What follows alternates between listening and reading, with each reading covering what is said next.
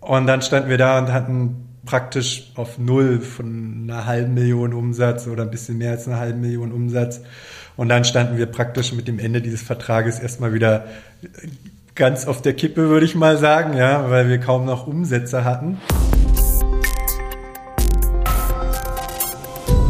Abenteuer Ausgründung.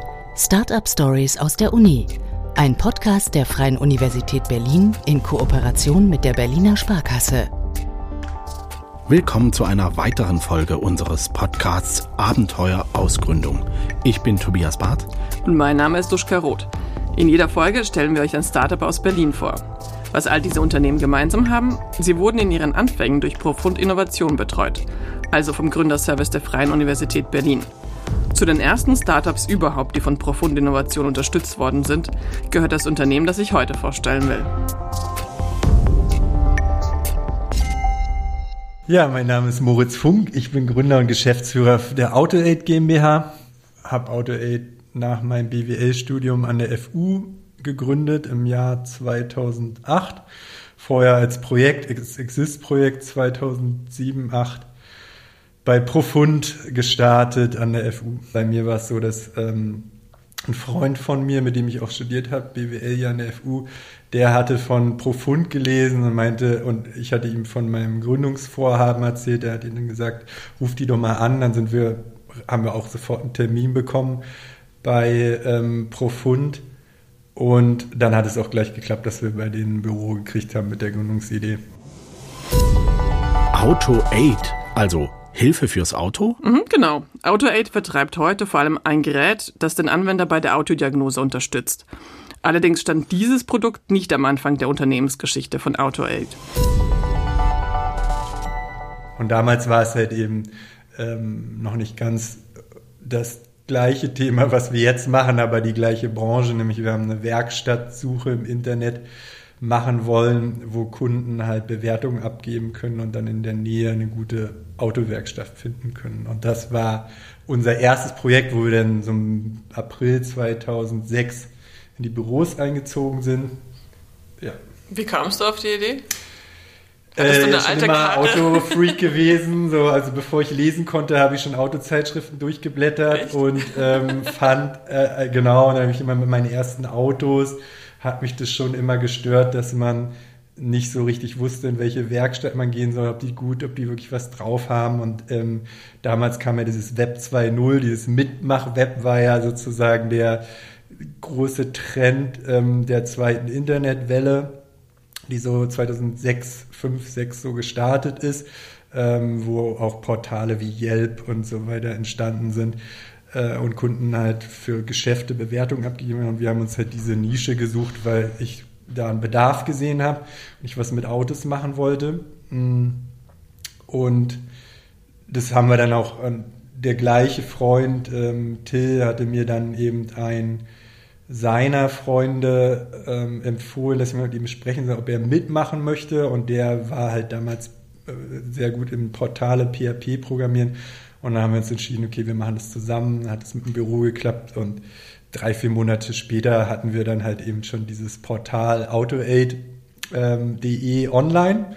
Und auf Basis dieser Idee haben wir, bin ich halt immer tiefer in diese Automotive Aftermarket Branche reingekommen, wo es eben darum geht, ähm, ja, Auto hat ja diesen Lebenszyklus, du kauft es und alles, was du danach brauchst an Ersatzteilen oder Reparaturen, nennt man halt diesen Aftermarkt. Mhm. Um, ähm, und da sind wir dann reingekommen und haben halt überlegt, jetzt haben wir schon die Beziehung zu den Werkstätten aufgebaut, sie lief auch sehr gut. Wir haben dann angefangen, Premium-Einträge zu, äh, zu verkaufen an die Werkstätten, telefonisch. Darauf aufbauend haben wir überlegt, äh, wie, wie könnten wir denn Exist machen, der Tenor war immer, wir müssen technologischer werden, das können die Werkstätten gebrauchen.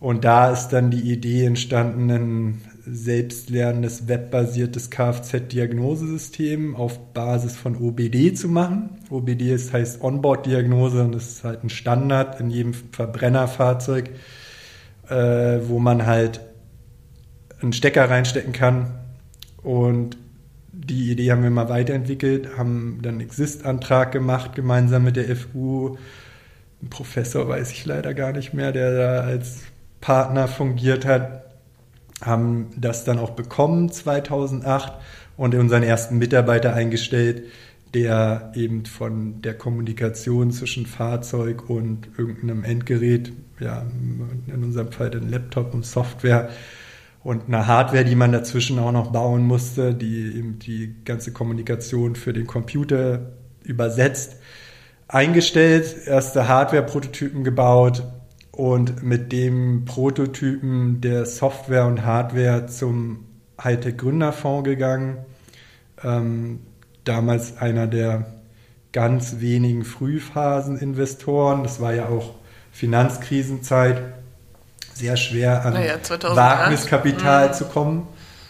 Genau. Und ähm, das hatte dann geklappt aber auch, weil wir schon relativ gut in den Umsätzen drin waren, denn wir hatten, äh, haben wir auf Auto.de aufs Portal eine Neuwagenvermittlung mit draufgenommen und das lief halt auch richtig, richtig gut. Wir waren immerhin nur zu zweit und hatten ja in wenigen Monaten Vermittlungsprovisionen im sechsstelligen, niedrigen sechsstelligen Bereich damit eingenommen. Ja, das war äh, tatsächlich so, dass wir einen Neuwagenkonfigurator haben uns ein Netzwerk an Händlern aufgebaut haben, die die Fahrzeuge liefern können. Und die Kunden haben dann halt ihr Wunschmodell konfiguriert.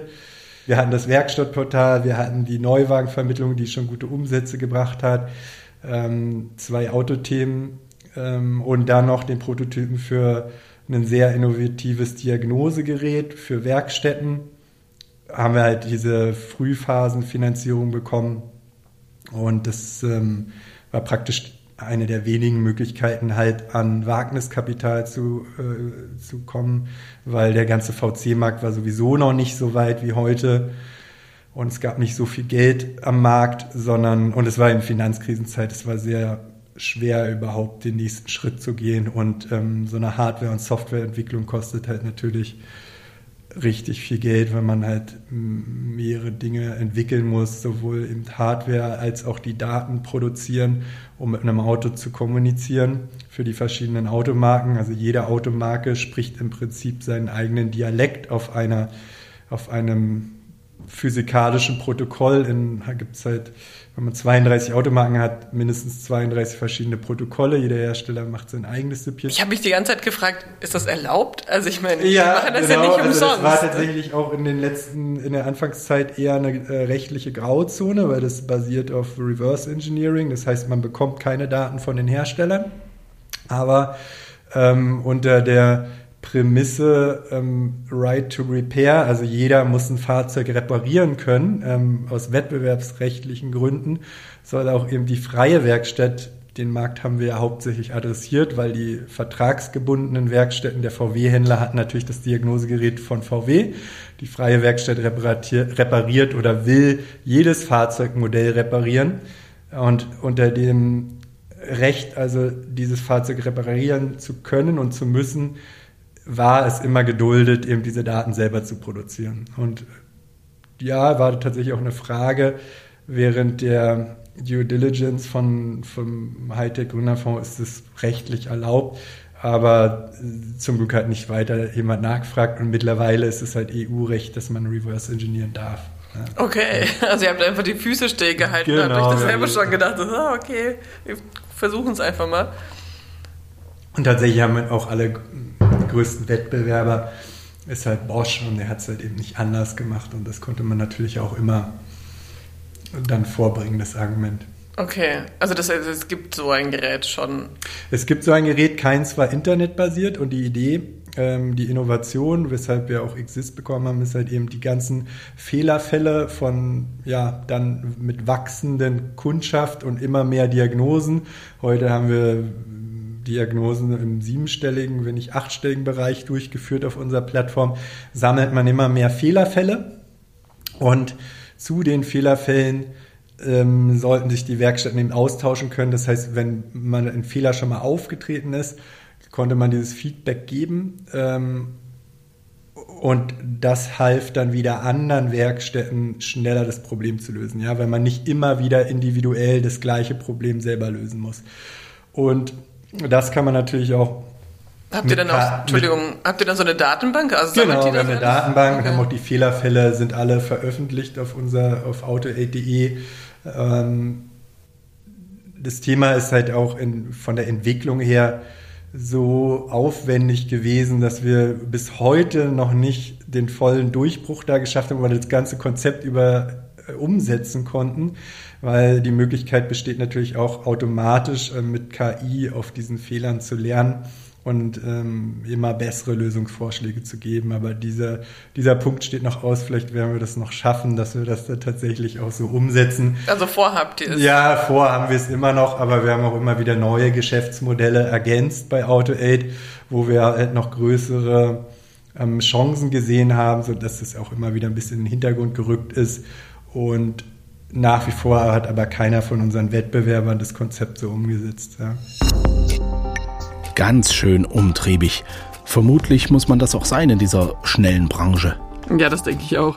Ich wollte auch gerne wissen, wie das Team von AutoAid, also damals Moritz und sein Geschäftspartner, wie sie in ihrer Anfangszeit drauf waren. Das habe ich Aneta Berwolf gefragt. Sie ist stellvertretende Leiterin von Profund Innovation und hat etwa zu der Zeit, als AutoAid bei Profund war, dort als Beraterin angefangen. Also das, das Haus war immer voll mit AutoAid. Die hatten gefüllt hunderte Praktikanten, die da irgendwas für sie gemacht haben. Ja, also es gibt halt bei jedem Jahrgang so Teams, die hängen bleiben, auch im Kopf. Also es ist mittlerweile bestimmt über 100 Teams, die ich betreut habe. Und man kann sich natürlich nicht an alle erinnern. Also es sind immer so ein paar, die man dann äh, ins Herz schließt, ja. Was machen denn Beraterinnen, wenn ein Team so Vollgas gibt und so vieles ausprobiert? Das stelle ich mir nicht einfach vor. Ja, das habe ich mich auch gefragt. Also, ob die dann irgendwann eingreifen, beziehungsweise ob die Teams dann bei der Ursprungsidee bleiben müssen. Ich meine, die bekommen ein Jahr die Räume und Unterstützung. Die können ja dann nicht sagen, so, jetzt machen wir was anderes. Natürlich, wir treffen ja nicht die Entscheidung für die Teams. Also, das ist. Äh deren Unternehmen. Sie sind dafür verantwortlich. Wir sind oft so eine Art Sparring-Partners, also diskutieren mit den Teams. Manchmal, wenn es vielleicht so, man das Gefühl hat, das läuft jetzt aber ganz schön schief, dann äh, versucht man natürlich vielleicht auch andere Wege. Aber letztendlich unsere Rolle ist natürlich auch Feedback zu geben aber wir sind nicht die Entscheider. Also wir geben Feedback und wenn sich das Team trotzdem anders entscheidet, ähm, haben wir keinen Einfluss drauf. Das ist, denke ich, auch klar.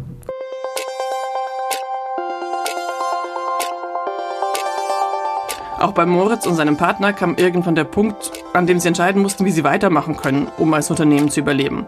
Da waren sie allerdings schon aus dem Gründernest ausgeflogen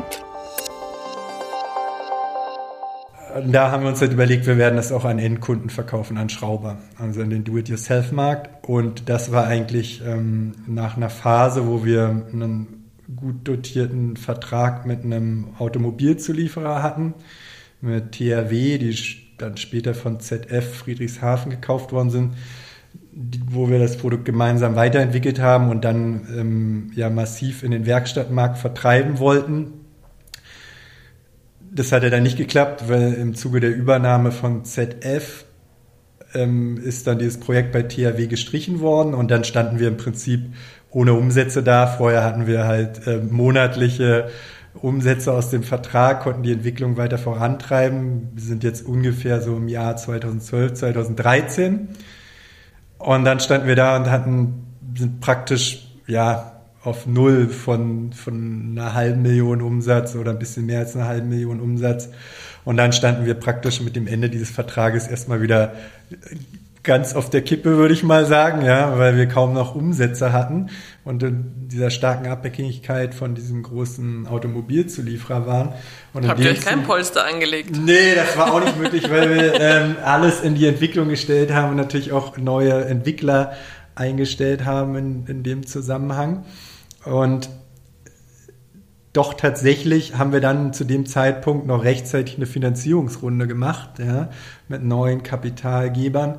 Aber ähm, die wollten dann natürlich auch ein neues Konzept sehen, wie wir jetzt ähm, in den Markt reinkommen ohne diesen Partner. Und da haben wir uns dann entschieden, dass wir das Diagnosegerät günstiger anbieten und dann in den Endkundenmarkt reingehen. Das heißt, dass wir, das hatten wir zwar schon vorher gemacht, aber dann halt eben ernsthaft das ganze Marketing aufbauen, den Shop aufbauen und dann direkt an den Consumer dieses Gerät verkaufen. Und war das eine gute Entscheidung? Das war die richtige Entscheidung, ja, auf jeden Fall. Ähm, seitdem wachsen wir eigentlich in dem Markt jährlich so um 30 Prozent ähm, über viele Jahre hinweg und haben jetzt über 35.000 Kunden, die das Gerät benutzen. Wie habe ich mir euren Kunden vorzustellen? Also das ist eine Mischung aus Kfz-Werkstätten, die sich für unsere Geräte entscheiden. Wir haben eine Serie Starter, Pro und Expert mit verschiedenen Funktionsumfängen, aber Expert kannst du dir vorstellen, dass das eben alles kann, was wir auch können. Und dann der Werkstatt ermöglicht, bei 32 Automarken eine Tiefendiagnose durchzuführen mit Spezialfunktionen, die man halt heute braucht, Bremsen zurückstellen, um halt Bremsbelege zu wechseln, Servicerückstellungen bei Ölwechsel oder bei die bei ja, wie sagt man, Inspektionen zu machen. Und viele andere Dinge braucht man heute bei diesen verbauten Steuergeräten eben ein Diagnosegerät und da sind wir qualitativ sehr gut, aber auch preislich sehr attraktiv gegenüber zum Beispiel Bosch und Heller Gutmann. Das haben wir, da haben wir äh, mittlerweile viele tausend Werkstätten, die AutoAid meist täglich benutzen. Und die andere Zielgruppe ist halt der ambitionierte Schrauber, der sagt, ich möchte den Ölwechsel und Bremsen selber machen und nicht in die Werkstatt gehen der kauft sich dann zum Beispiel die Pro-Serie für eine Automarke oder zwei, kann man dann eine Lizenz ganz individuell verschiedene Lizenzen zusammenkaufen. Weiß ich nicht, die Frau fährt einen Mercedes, der Mann VW, dann hat man zwei Lizenzen für unser Gerät und kann dann dort alle Funktionen ausführen. Und das ist halt schon eine attraktive Nische für uns. Ja, also ich würde das dann halt benutzen, jedes Mal, wenn mein blödes Lämpchen aufleuchtet, würde ich das resetten und genau, gut ist. richtig, ja. Ich meine, dann besteht ja auch die Gefahr, dass man äh, das verschleppt. Aber dafür ist es Ja, da solltest du dann halt schon reingucken, was ist der Hintergrund, warum die Motorleuchte angeht. Naja. Und den Fehlercode dann richtig interpretieren und vielleicht dann, wenn du das denn nicht selber reparieren möchtest, auch mal in die Werkstatt gehen. Aber zumindest bist du dann auch schon informierter. Die Kundschaft gibt es auch, die sagt so, ja, ich will aber da mitreden in der Werkstatt, die können mir ja alles erzählen. Zumindest weiß ich dann, was, der, was sich hinter der Lampe verbirgt. Und die Kunden gibt es halt auch. Okay, ja? das hätte ich ja vermutet, weil es ist ja mit Smart Home und allem möglichen, also ich glaube, die Leute stehen ja drauf. Also das hätte ich halt auch am Genau, also vermutet. das ist tatsächlich dann irgendwie noch der kleinste äh, Markt. Also das wäre dann schon fast ein Massenmarkt, weil ich glaube, das Phänomen, dass bei seinem Auto eine Lampe brennt, das hatte jeder schon. Ähm, aber da denken wir auch drüber nach. Allerdings hat diesen Markt ähm, auch noch keiner geknackt. Da so wie ich das jetzt verstanden habe, ihr habt am Anfang, habt ihr euch so quasi ja querfinanziert, ne, mit diesen anderen Geschichten. Ja, wir haben also mit HTGF in der Finanzierung gestartet, dann haben wir uns zu diesem THW, ja, haben wir nochmal in dem Gesellschafterkreis, den es dann gab, ähm, die Business Angel Fonds Berlin hatte mit dem HTGF zusammen investiert, haben wir in, mit denen, dann haben wir nochmal Profit gemacht von der IBB, ähm, und dann haben wir uns bis zu diesem THW-Vertrag gehangelt. Ja. Und das war tatsächlich auch so auf allerletzte Minute. Also da wäre der nicht gekommen, wäre es sehr, sehr knapp gewesen. Hätten wir nochmal im Gesellschafterkreis sicherlich nochmal eine kleine Runde machen können. Aber das war dann schon sehr wichtig, dass wir diesen Vertrag abschließen.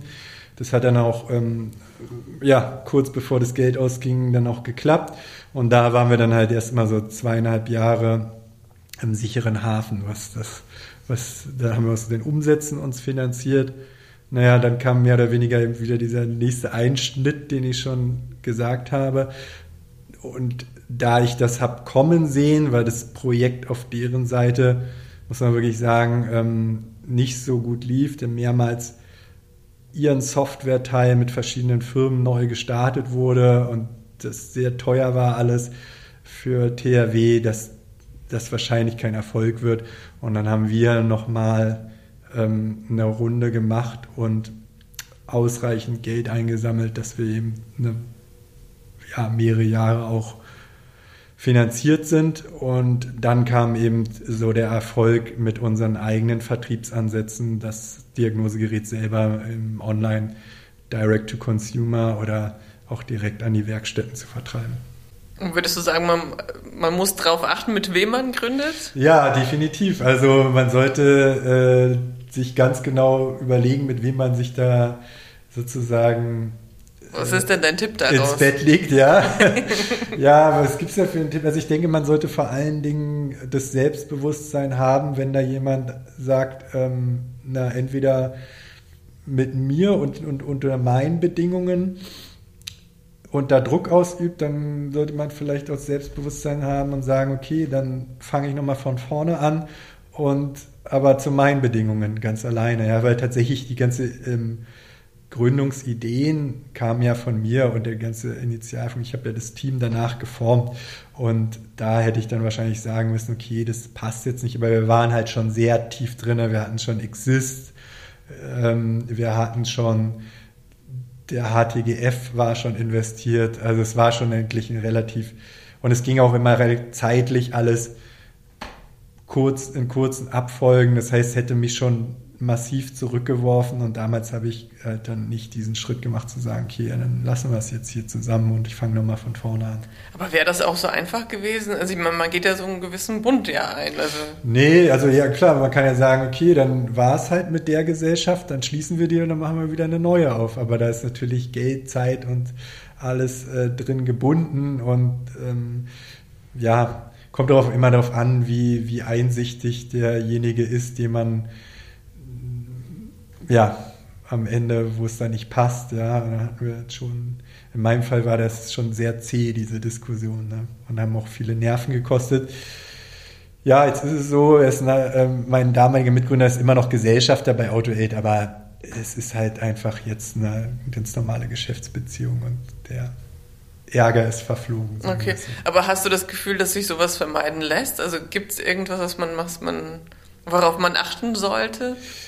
Ja, es gibt natürlich eben vertragliche Punkte, die man eben so, äh, wie man es halt klären kann. Ähm, wie man sieht, kann so eine Aufbauphase halt über zehn Jahre sehr lange sein und da möchten sowohl, wenn man da weiter operativ an Bord ist und seine ganze Energie da reingibt, nicht unbedingt jemanden mitschleppen, der dann nur am Ende profitieren kann, wenn mal das Unternehmen verkauft wird, aber gar nichts dafür mehr geleistet hat, ja. Und das kann man natürlich schon bestimmte Vesting-Regelungen im Vertrag machen. Unsere waren da halt eben zu soft, ja. Ähm, da kann man schon sehr stark darauf achten, dass man, dass man eben, ähm, wenn da jemand aussteigen will, der keine oder kaum Anteile behält, solange er da, wenn er operativ nicht mehr dabei ist, ja, den Fehler, also da sollte man schon darauf achten, da nicht zu, zu glauben, man ist da in zwei, drei Jahren ähm, schon ganz schnell beim Exit und dann so lange hält man schon durch. Ein Unternehmen lebt, lebt ja im besten Fall Jahrzehnte oder über mehrere Generationen. Ja? Also und da schleppt man diese Leute dann halt eben mit. Also ja, man muss sich ja von vornherein über so eine gewisse Vision ja einig sein. Ja, und also eine, eine Scheidung ist da vielleicht äh, leichter, als sozusagen einen Gesellschafter wieder loszuwerden. Ja? Naja, und das war ja dein Herzblut, was ja auch drin steckt. Genau, richtig. Und da sind dann schon relativ viele Emotionen drin. Jetzt sind so viele Jahre vergangen und dann können auch alle damit leben. Ne? Gibt, gibt es irgendeine Geschichte, die, wo du sagst, das, das war richtig krass oder das war, da lief es richtig gut? Naja, also ich meine, das, ist, das sind immer wieder Höhepunkte, wo man sich krass drüber freuen kann, sozusagen, ja, dass man da den richtigen Riecher hatte, aber das gibt nicht so eine. Also du hast halt viel, viel, ich meine, man macht das jetzt 13 Jahre, man hat so viel Tagesgeschäft, aber natürlich freust du dich so, wenn, wenn du, keine Ahnung, deine erste du arbeitest so lange darauf hin, dann machst du so deine erste Umsatzmillion oder so und hast da irgendwie jahrelang darauf hingearbeitet oder du hast den richtigen Riecher, wie jetzt bei der Wallbox und ähm, merkst du, ja cool, zum Glück habe ich mich auch im Unternehmen da eben durchgesetzt zu sagen, komm, weil das so ein neues Produkt zu lancieren und zu sagen, so komm, hier ist schon wieder was Neues, wir stellen es jetzt in Online-Shop, wir da muss einiges getan werden. Die müssen sich alle in die Technologie reinfuchsen, die Leute. Wir müssen den Vertrieb ausweiten. Da kracht es ja schon erstmal wieder in allen Ecken und Enden und viele Leute, man muss man so ein bisschen halt, auch wenn man da der Geschäftsführer ist, sagen, ja, die Leute motivieren. Und dann merkst du ja geil, äh, am ersten Tag direkt mal zehn Wallboxen verkauft. Das macht schon Spaß und nach kein vier Monaten 2000 Stück verkauft. Das ist schon, also da kann ich mich natürlich schon drüber freuen, weil es ja immer wieder du diese Freiheiten hast, so eine Entscheidung zu treffen.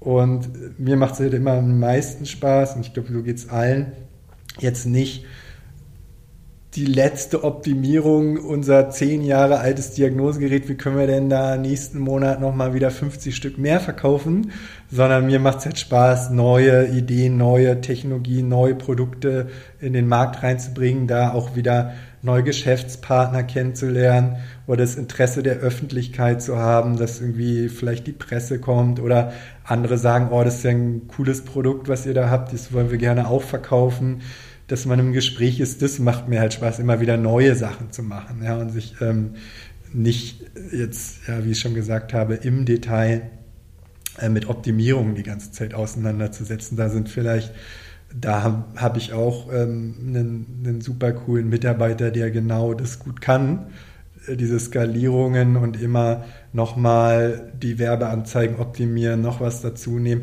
Ich bin dann halt eher so einer, der sagt so, ja, wir müssen unbedingt jetzt äh, vor, weiß ich nicht, vier Jahren, wie kommen wir denn, äh, dass wir auch bei Instagram gesehen werden oder wir müssen nach wie vor haben wir irgendwie keine YouTube-Werbevideos, ähm, so.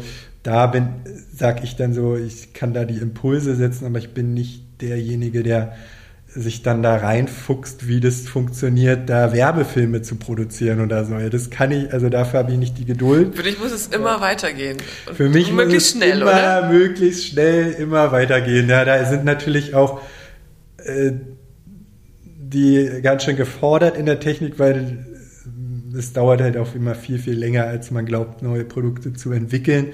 Wenn man ja, vor allen Dingen, wenn auch Hardware im Spiel ist, weil Hardware hat halt sehr lange Entwicklungsiterationen und ähm, da muss man halt immer wieder Prototypen bauen.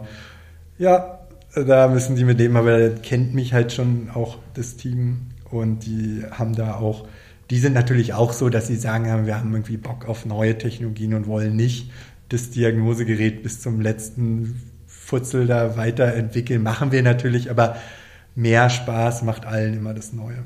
Warst du schon immer Unternehmer? Also hast du dir schon zu Schulzeiten Ja, gedacht? zu Schulzeiten habe ich, äh, hab ich sozusagen ähm, im Großhandel Fahrradteile, äh, also meine zweite große Leidenschaft ist halt Mountainbiken und Rennradfahren. Und da habe ich halt meine erste Fahrradfirma gegründet. Ja.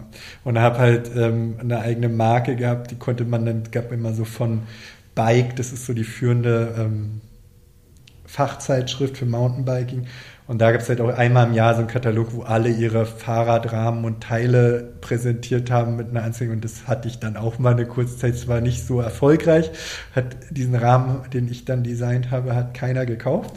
Aber es war sozusagen so mit 16 meine unternehmerischen Anfänge. Ähm, das habe ich so bis ins Studium reingemacht. Und dann zwei, paar Jahre lang nichts und dann direkt nach dem ähm, Studium eigentlich AutoAid gegründet.